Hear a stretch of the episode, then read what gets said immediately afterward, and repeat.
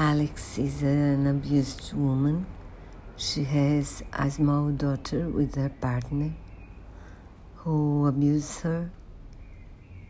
He doesn't spank her, but she's very afraid of him. He controls her. He keeps her home.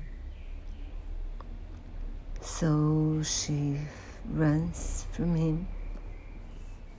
And from this moment, we'll follow her for a year. She's a wonderful actress. And she has a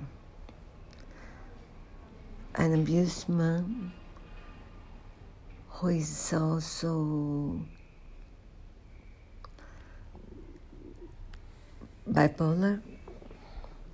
So it's a tough one to watch because you see everybody suffer a lot.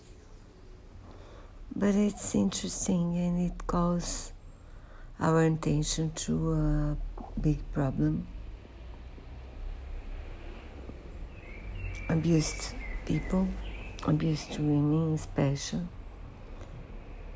And she finds her way out cleaning homes. She's a very good one.